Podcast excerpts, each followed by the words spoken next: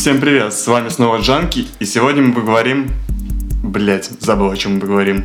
Э, О трансгуманизме. Точняк. И сегодня мы говорим о трансгуманизме. Ага, какой мы, какая, какая заставочка у нас появилась. Вот так мы будем встречать вас, в принципе, во всех мыслях, в эфирах. Это наш суперохранительный джингл. Да, что-то типа того. И вот мы записываем, если вы запись сверху послушали до конца, то это тот самый второй трансгуманизм, вторая попытка. И не потому, что мы мудаки там с первого раза что-то запороли, потому что мой диктофон мудак и, и все запорол. Мы ничего не запарываем, и мы, в принципе, записываем все выпуски обычно с первого раза. Да, но сегодня вот не получилось. Мы ничего не трогаем, понял, не двигаем, вообще не дышим на петличку, а просто трепимся о трансгуманизме.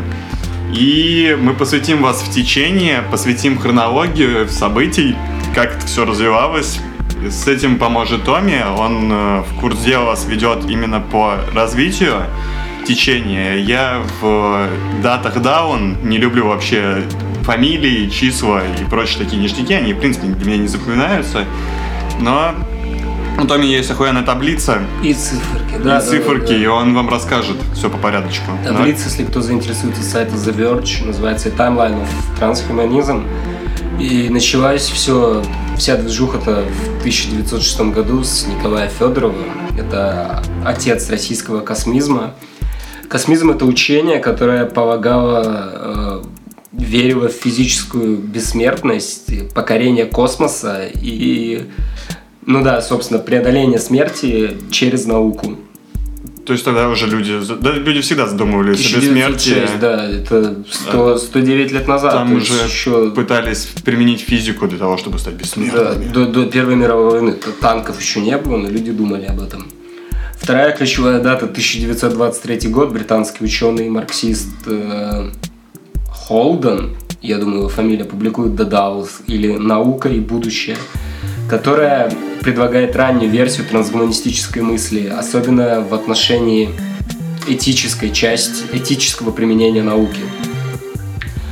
Э, Следующей, наверное, ключевой датой будет 51 год, и э, известный английский ученый и эволюционер- эволюционерный биолог Джулиан Хаксли Это тот самый братишка Одуса Хаксли. Там Да. все были биологами, нейробиологами, физиологами, а Хаксли такой, не, буду писать книжки. Ну да, если кто не знает, семья Хаксли вообще очень крутая семья ученых. Вся.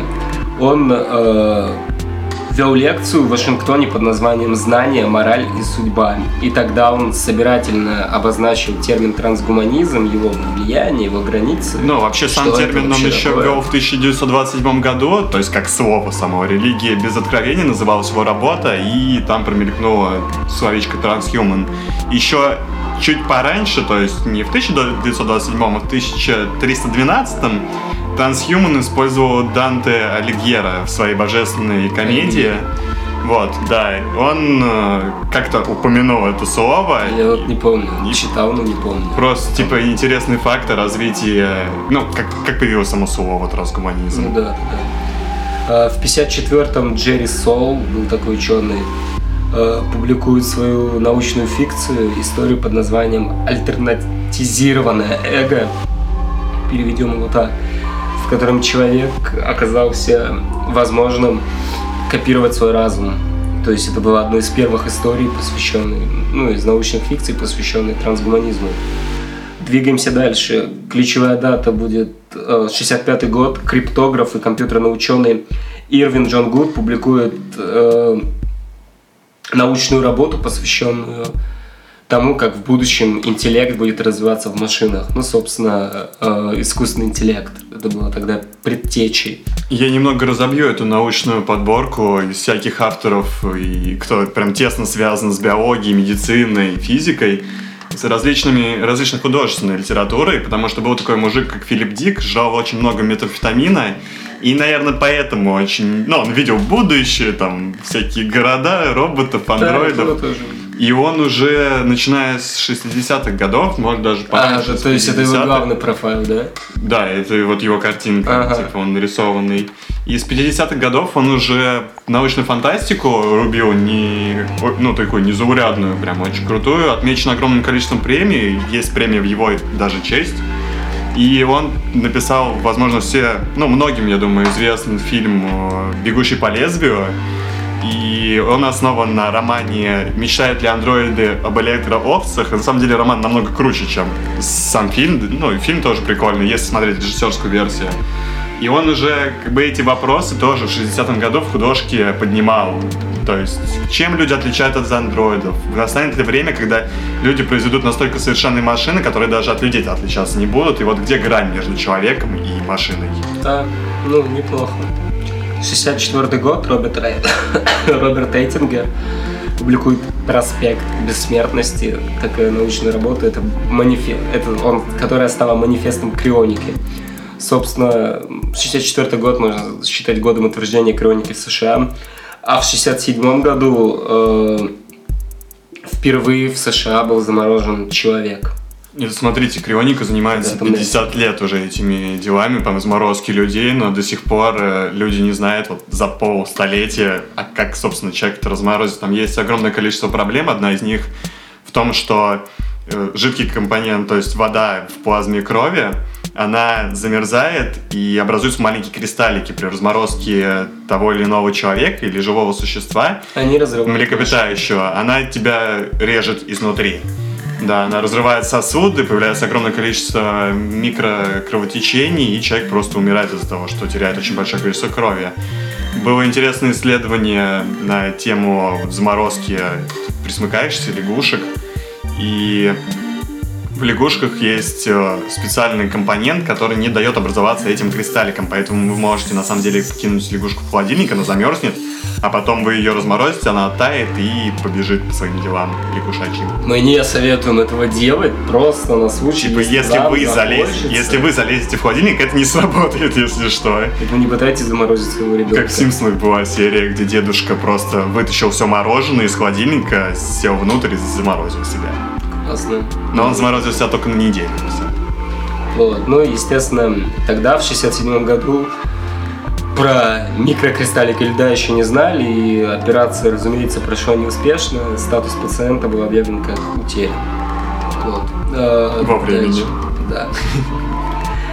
Какие тут следующие есть ключевые даты? Колонизацию космоса мы пропустим. 76 год в США утвержден Институт крионики, то есть государственная организация. И в этом же году произошла впервые заморозка человека в жидком азоте. Я не знаю, честно, чем до этого пытались заморозить. Может, водой, что довольно Да, мы что-то здесь подумали, и о чем замораживали человека. Да. Это, это, это очень странно. То есть, ну, жидкий азот это прям круто, круто, круто. Возможно, знаешь, его клали в ванну, обкладывали сначала льдом, он там постепенно замерзал, потом, не знаю, его заливали водой. Нить как бы. А, ну возможно. Не, постепенно, типа, очень медленно, то есть ты остываешь, остываешь, остываешь, потом тебя резко замораживают там холодной водой. Ну, типа, морозильной установкой. Это очень живодерская процедура. Ну ладно. Поэтому первый пациент не выжил.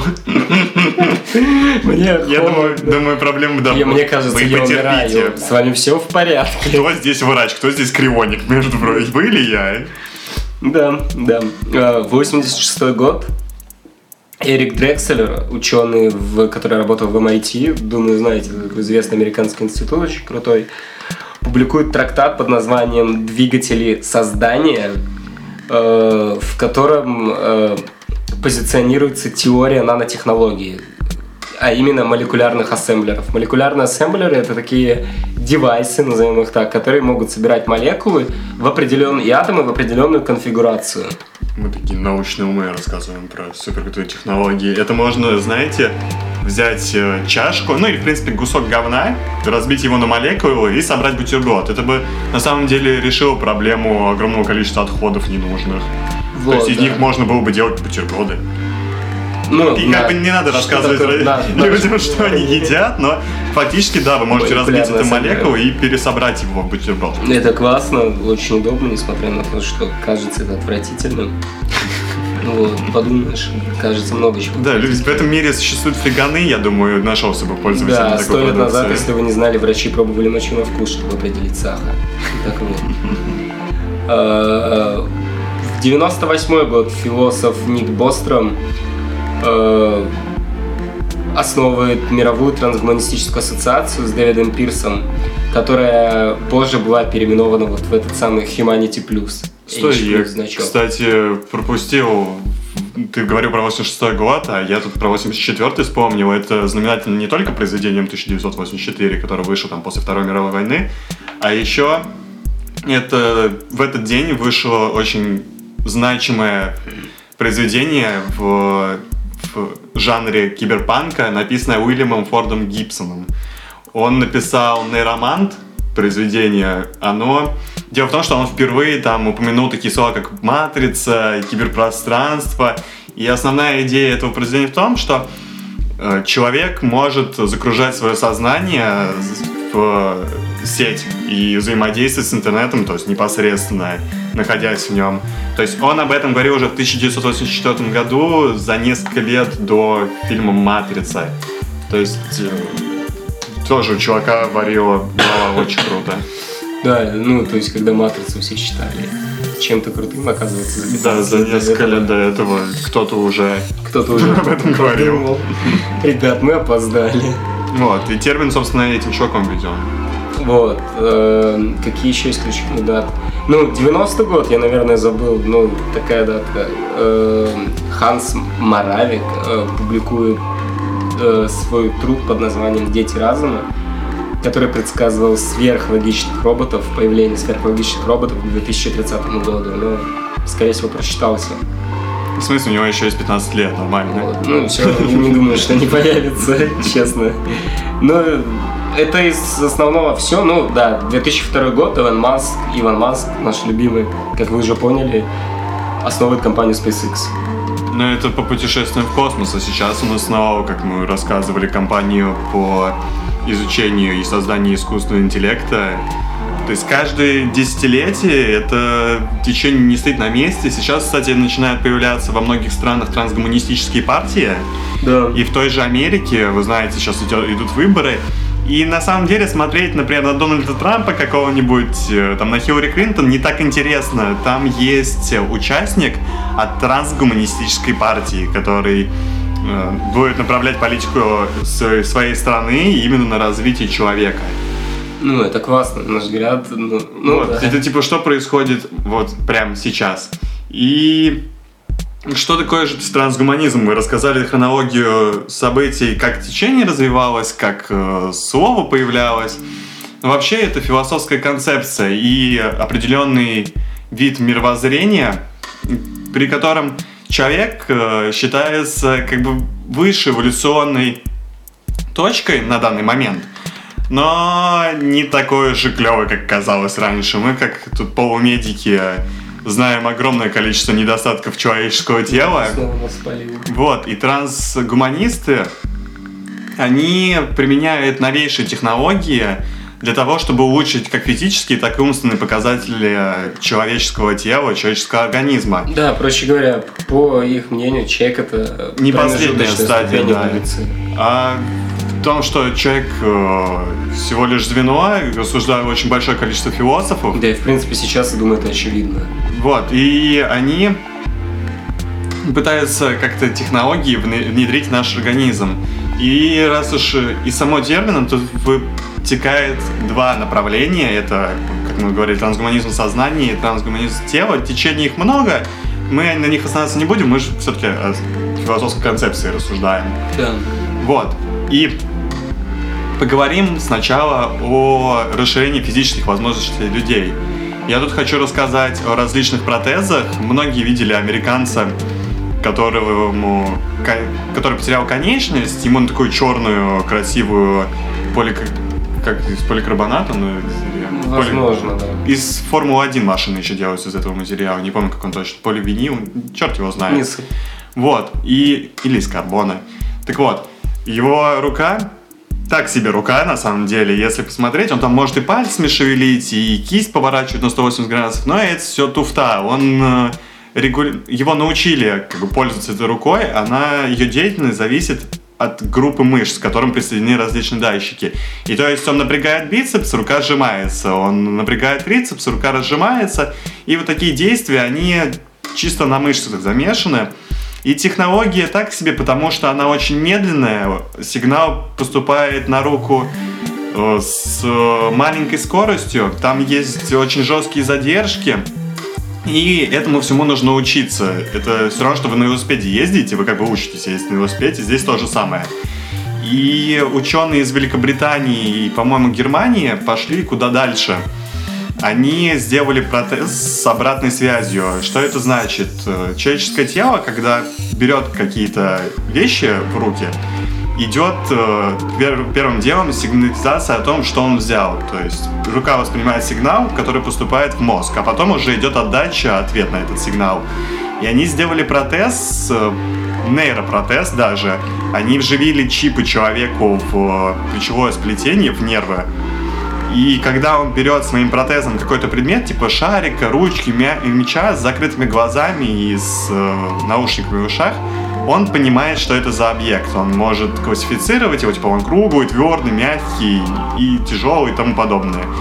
И вот за этими штуками будущее, потому что там непосредственно технология сплетается с телом человека, оно внедряется в его биологическое состав... составляющее. Существо, да.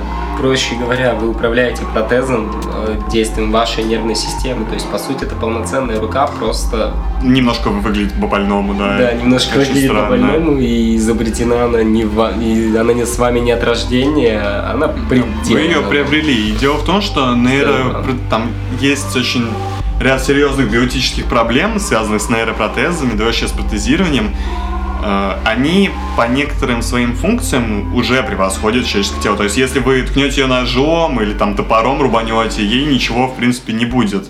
Вы не почувствуете боли, вы не почувствуете ожога. И дело в том, что со временем я думаю, они будут становиться все симпатичнее, все многофункциональнее. И они будут все больше походить на, на, на, на руки. нормальную, да, человеческую руку. Это, люди... знаешь, как в фильме «200-летний человек». Да, вот то же самое. И люди, которые имеют деньги, они будут свои конечности заменять. Ну, то есть, мне моя левая рука не нравится, я могу заменить ее на более функциональную левую руку с нейропротез, который будет повторять все те же движения, только она будет быстрее, выше, сильнее. Вот такие вот дела. А, и вопрос в том, кому можно и кому нужно давать эти процессы, кто достоин как бы их. Потому что люди с этими процессами, они будут сильнее обычных людей. То есть они уже будут пост с людьми. И зачем им нужны будут обычные люди? Ну, вот в таком на, духе на, будет самом... разделение. На самом деле вопрос, правда, двойственный. Я не знаю, мне я просто сторонник пессимистичных взглядов, и мне кажется, в будущем общество разделится на ту элиту, которая будет иметь доступ к лучшим медицинским технологиям, перспективным разработкам, и всех остальных кого доступа не будет из-за элементарной дороговизны этих технологий и так далее. Но здесь решает черный рынок. Черный рынок с черной медициной, он будет давать возможность бедному населению да, иметь более уродливые, но по функционалу такие же протезы. И Тогда... там ждите революции. Я прям сейчас сюжет Deus Ex рассказываю, мол, там богатые дерутся с бедными за власть, потому что протезы, все дела. Да, тогда черный рынок станет процветать просто и да, конечно, вы не сможете на нем купить самые современные э, протезы, но э, сможете разжиться старыми вещами. Ну и точка зрения такова, что эти протезы, они должны идти по благо человечеству. То есть это хорошо, когда человек, точнее, это плохо, когда человек что-то потерял, и это хорошо, что ему могут нейропротезом эту часть восстановить. И а... насколько вот, э, ну и как бы нельзя запретить человеку, если он хочет более многофункциональный протез вместо своей руки, ты ему тоже не скажешь, нет, ты не можешь делать. Почему он этого не может делать? Он, в принципе, свободен выбирать. Да, в принципе, ну я не против, если человеку бы захотелось заменить свою руку полностью, но э, смотри, г- главное... Главное, ну, чтобы он ее во вред не использовал. Да, вот главное так. не использовать ее во вред и не чтобы эти технологии не ушли опять к военным, как это обычно и происходит, особенно в нашем мире. Военные быстро подхватывают все современные технологии. Да, да они сами их развивают, в принципе, да. очень быстро. Сами разрабатывают их. В чем главный, собственно, плюс этой технологии? У нас сейчас очень большая проблема с инвалидностью, когда повреждается спиной мозг, мы ничего не можем сделать. Ну, все. Ну И- да, конечности, они, в принципе, не, с нервами мы что-то можем сделать, но конечности они настолько быстро атрофируются, что люди Они при восстанавливаются просто Да, столько медленно. люди, люди восстанавливают, например, передачу сигнала, но вот конечность уже не может работать. Да, просто. то есть и нейропротезирование решило бы эту проблему. И для скептиков, для всех тех, кто думает, что, ой, ребят, вы говорите о таких вещах, которые там в будущем лет через 30, до этого еще очень далеко. Не, нейропротезы уже есть, и кохлеарный имплантат, который сейчас везде используется, проще говоря, не медицинским языком, это ну, слуховой аппарат, который Вы используется... можете в видеть его на улицах в Москве, там очень много Да, такая людей. кругляшка у людей в ухе. Это Ну, как- типично. Как улиточка. Да, это типичный нейропротез. У меня, по- по-моему, в университете даже люди с такими нейропротезами ходят. Ну, И дело в том, что там именно нерв подсоединяется, и это такие уже продвинутые штуки. То есть, да, там уже, он уже не может работать от мышцы, логично. И это вот что касается физического изменения тела, но еще есть изменения в умственного. И тут тоже делится как бы на несколько направлений вся эта движуха. Это на расширение возможностей мозга, на его перенос э, в носитель, его перенос э, в какие-то другие источники. И сейчас попробуем порассуждать над каждым из них. Первый это на расширение сознания, то есть люди, которые являются которые разделяют мировоззрение трансгуманизма, они являются сторонниками свободного распространения наркотических веществ. И тут э, Томми пояснит, э, что именно наркотики, что именно психоактивные вещества, в чем разница вообще. Э, Ну, давайте тогда... ну, Давайте, да, сразу разберемся, что такое наркотики. Это то, чем нас пугает ФСКН еще с, с школьной скамьи. Со школьной скамьи, да. Может, кого-то с детского сада пугают, мы не в курсе. Ну, Да, да, меня, по-моему, класса так с пятого. Э, Наркотики это то, что вызывает физическую зависимость. Сюда относятся бензи... э, барбитураты, э, Опиаты, алкоголь. опиоиды, барбитураты, Бензодиазепины. Нет, бензодиазепины, извиняюсь, и алкоголь. Всего четыре типа веществ, которые научно подтверждено вызывают физическую зависимость. Ни кокаин, ни амфетамин, ни тем более марихуана, которую в России так не любят. Научная физическая зависимость от них не подтверждена. Есть психическая, но это уже тема для другого там. Да, она стоит под вопросом, естественно, от известных веществ. Вот, и- так вот, вещества, которые вызывают физическую зависимость, с ними все понятно. Они плохие, их можно использовать в медицинских целях. Ну, очень редко, и пытаются этим как бы не заниматься, какие-нибудь аналоги Да. искать. Поэтому лучше перестаньте пить. Ну, хреново это занятие. А, И есть психоактивные вещества. Сюда относятся легальные психотропные препараты и нелегальные запрещенные вещества, расширяющие сознание. Легальный это фенотропил, церебролизин, но фенотропил не используется, церебролизин используется в медицине. Ну, проще говоря, легально это наотропы, которые сейчас ну, ни к чему просто не нужны. Я не вижу от них пользы. От Они просто не работают. наотропов, да. То есть они нелегальные, это различные психостимуляторы, диссоциативы, коих очень-очень-очень много, они существуют там с 1900 Вот, и года. и люди, так далее. которые, привер- которые разделяют мировоззрение трансгуманизма, считают, что вот это расширение сознания, оно как бы необходи- необходимо постчеловеку. Свободное сознание — это часть свободной, как бы, твоей жизни. Это когда люди говорят, ты не можешь э, употреблять то или это, это тебя ограничивает. Да, я вспомнил сразу Тимоти Лири «Когнитивную свободу». Знаете, он сформировал три замечательных принципа. А, Не изменяй сознание ближнего своего, не мешай ближнему своему изменять сознание и какой-то третий. Вот, и это как бы тоже постулаты трансгуманизма. Трансгуманизм не ограничивается какими-то определенными физическими вещами, но еще и в плане... Тимоти Лири с трансгуманизмом. Ну и в плане ментальном, да, это тоже очень все сильно завязано. И это нужно понимать. Но от этой темы мы немножко отходим и расскажем про перенос сознания, про искусственные интеллекты. Есть еще какие-то, ну, много разработок, когда люди пытаются сканировать э, мозг, составлять их карты, переносить свое сознание в компьютер. Там еще у братьев Стругацких в 60-х годах в произведении «Полдень 22 века», по-моему, был рассказ, где пытались перенести сознание человека в компьютер. Но здесь тоже возникает намного больше, на самом деле, проблем, чем в нейропротезировании. Просто куча. Да, тут не только биоэтические вещи вмешиваются, но если хотите посмотреть, есть такой фильм про пиаринг с Джонни Деппом «Очень превосходство», там очень хорошо, на самом деле, показан перенос сознания, но какая главная проблема? Ну, лично я в чем вижу трудность? Я не вижу, э, что мы можем сделать с бессознательным. Во-первых, бессознательное властвует над человеческим сознательным. Именно оно определяет, какая информация попадет вам в голову, скажем так, и какую вы запомните, а какую нет. Бессознательное формирует ваши рефлексы, условные и безусловные, то есть от рождения рефлексы, и которые вы приобрели. Вы отдергиваете пальчик от огня, пальчик от огня, это бессознательное. Когда вы говорите, э, когда вы осмысливаете свое действие, блин, когда дом горел, почему вы дернулись туда и вытащили оттуда людей? Как правило, многие люди не могут вспомнить, почему, что сподвигло их сделать определенные вещи определенным путем. Вот это именно продукт бессознательного. Оно реагирует намного быстрее, чем сознательное. И я лично не вижу что делать с бессознательным при переносе сознания в компьютер. Ну, вот интересно, если даже проблемы решат, я не понимаю, зачем это нужно. Ну, ты будешь 10-тонным шкафом, стоящим в комнате, да. с, который бегает по интернету. Ну, в чем прикол? Ты не сможешь на другие планеты там полететь, не сможешь мир посмотреть. Это дает тебе какое-то бессмертие, тоже там отсрочку, как крионика. Но прикола в этом нет. Ты можешь с помощью нейропротезов заменить полностью все свое тело, оставить только мозг там и нервы, спиной мозг, например, принести их в новое тело многофункциональное и делать, собственно, то же самое. Единственное, ты не защищен от всяких дегенеративных расстройств, э, типа да, Альцгеймера. Но я думаю, когда ты сможешь уже полностью заменить свое тело на нейропротез, то проблема Альцгеймера уже будет решена к этому но, времени.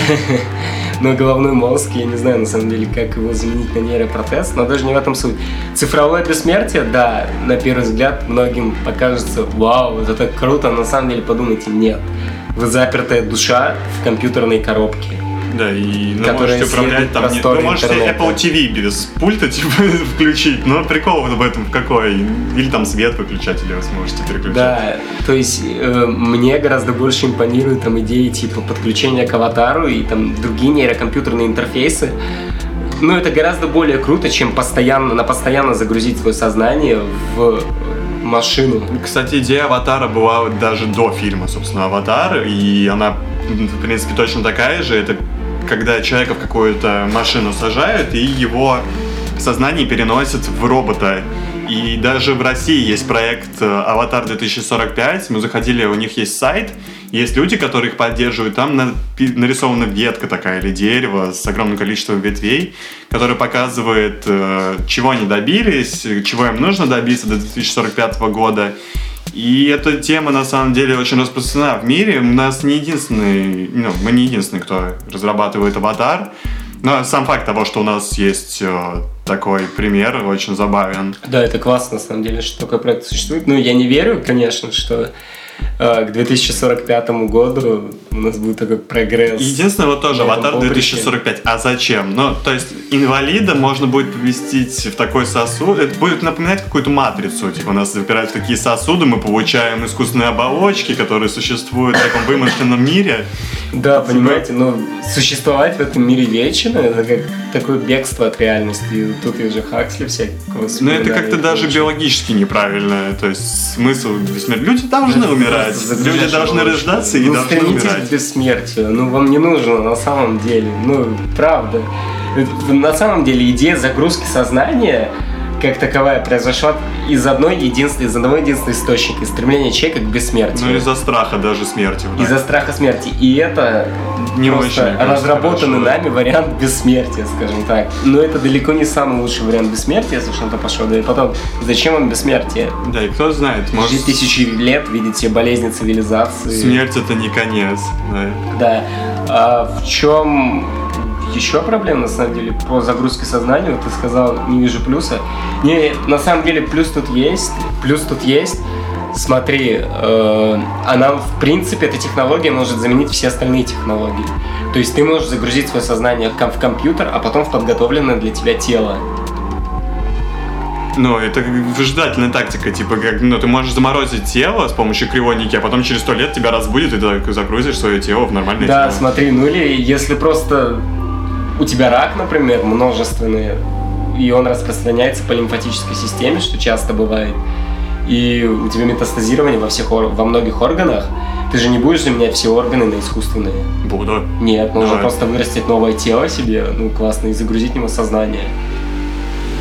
Ты- Очень это- фриковатая это, идея, я согласен. На самом деле идея из фильма, как же он называется? Эван, Эван Флакс, по-моему, мультик еще такой был. Там, я помню. там да. люди, они не могли э, потомство воспроизводить и могли клонировать. Они клонировали друг друга и то ли переносили сознание, то ли обучали свои копии, чтобы они точно так же мыслили, как они. Ну, еще в этом, кстати, по-моему, была в, в роботе по имени Чапи, где этот Дайан Порт, твой нелюбимый. Ну, я, кстати, так и не посмотрел этот фильм. Ну, в Ну, общем, не очень фриковатый. Прикол всего этого течения направлен на то, чтобы человечество развивалось, чтобы человечество помогало друг другу, потому что смысл этих технологий вообще отсутствует, если они направлены там, на убийство, направлены на какие-то разрухи, на опять э, различие классов, э, то есть э, увеличение вот этого пространства, воздушности между ними.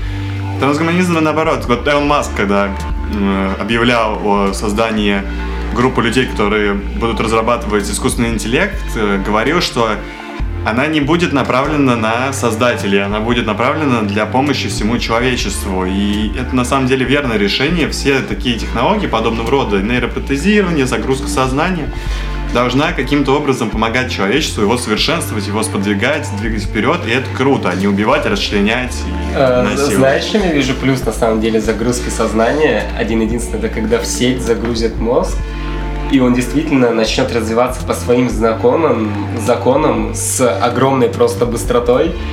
И он, знаешь, будет такой типа оракула. Ну, человечеству нужно решить какую-то проблему, например. А он там, заранее её знает. Планета, они приходят к нему, и он говорит ответ. Мне кажется, это очень жестко знать наперед все вещи. Ну, Э, Охренительно, но... В смысле, ты, ну, для тебя никакого интереса в существовании вообще нету. Ты не знаешь, ну, Ну, как бы человеческая этом, да. жизнь прикольна в том, что ты не знаешь. Вот мы записывали подкаст, мы не знали, что мы его похерим.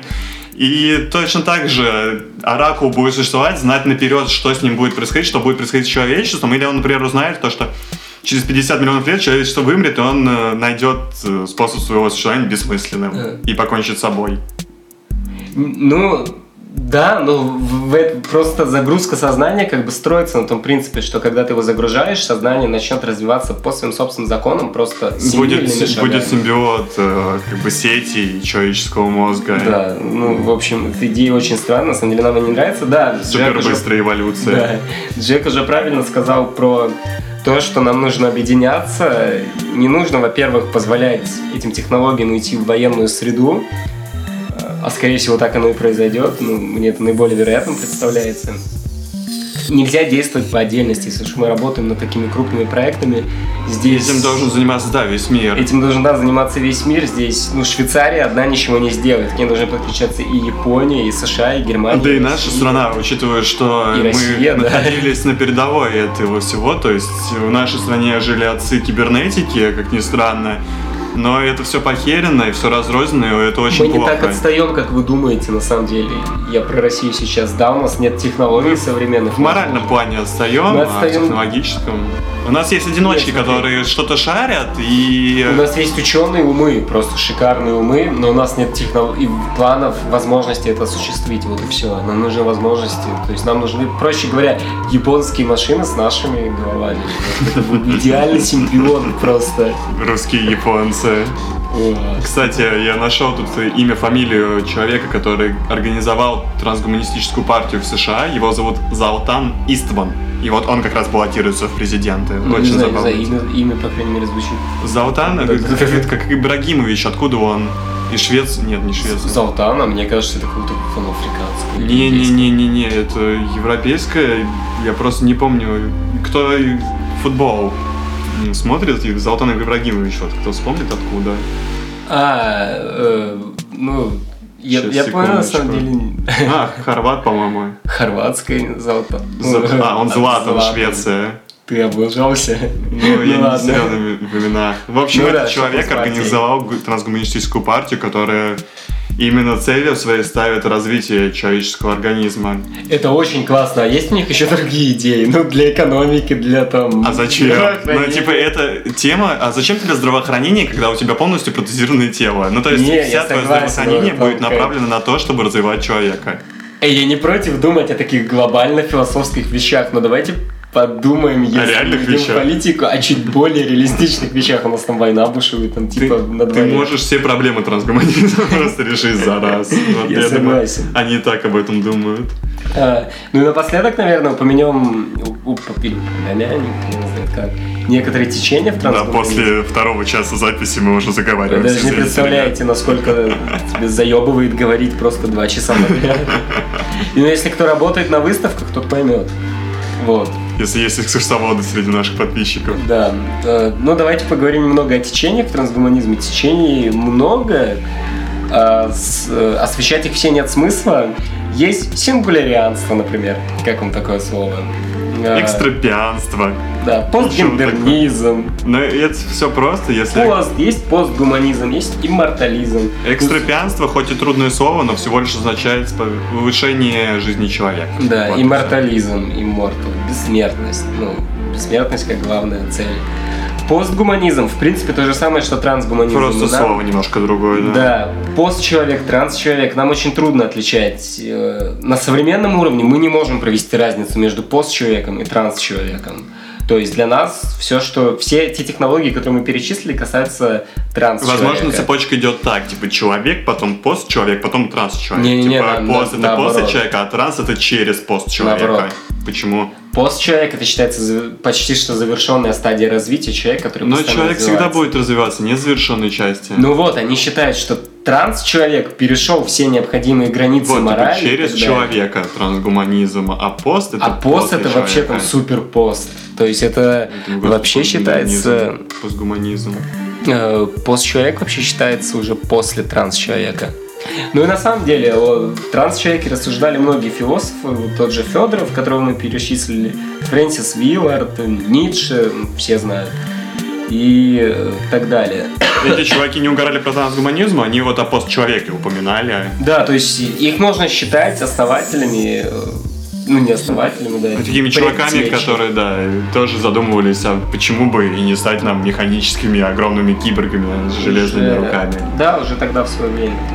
Вот такие вот дела. Это был подкаст о трансгуманизме. Мы выдали его второй раз. Если я найду опять шум в этой записи, я с собой покончу, ей-богу. Мы оба. Всем спасибо, всем до скорой встречи и Да, в слушайте верхнюю запись, пожалуйста, ребят. Вот серьезно, прослушайте ее. раз нам что-то сказать. Э, ну, в следующий раз мы, Наверное, по- битников. поговорим о битниках. Да, обсудим. Втроем, может быть, вчетвером. Даже четвером, надеюсь. Э, вот. И такие темы будут проскакивать регулярно, мы будем их э, пытаться разнообразить. Там будут самые различные темы. А, и хотел спросить заодно, делать ли нам подкастик на Новый год, вообще на новогоднюю неделю, будет ли нас кто-то слушать, потому что мы его запишем заранее, я там уезжаю в далекие горы, и э, просто хочется знать, типа, вы будете нас слушать, не будете, или все будут отдыхать на каникулах, Да, еще закрепим пост. или опросик. Да. Всякие ссылочки покидаем. Все, всем спасибо, всем до скорой встречи. До следующего выпуска. Пока. Пока.